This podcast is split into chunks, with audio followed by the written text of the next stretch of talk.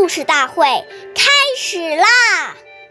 每晚十点，关注《中华少儿故事大会》，一起成为更好的讲述人。岁月易流逝，故事永流传，弘扬中华魂宝，传承红色基因。我是中华少儿故事大会讲述人周凯歌，一起成为更好的讲述人。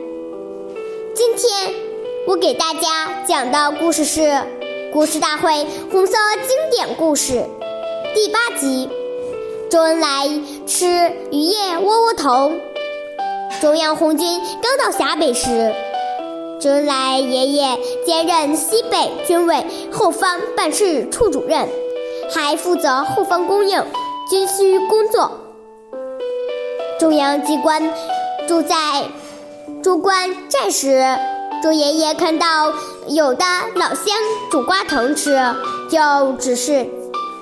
嘉县县委书记张俊贤，这里的群众遭受了敌人的抢劫，人民生活很苦，你们一定要安排好他们的生活，组织好生产。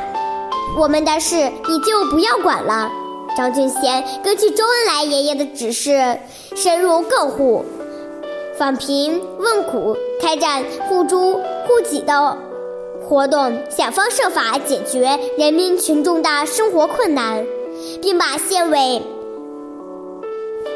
并把县委早上结余的小米和黑豆都送给了困难户。周恩来爷爷却同大家一起抓起鱼叶窝窝头，笑呵呵地说：“好吃，好吃！”感谢大家的收听。我们明天再见。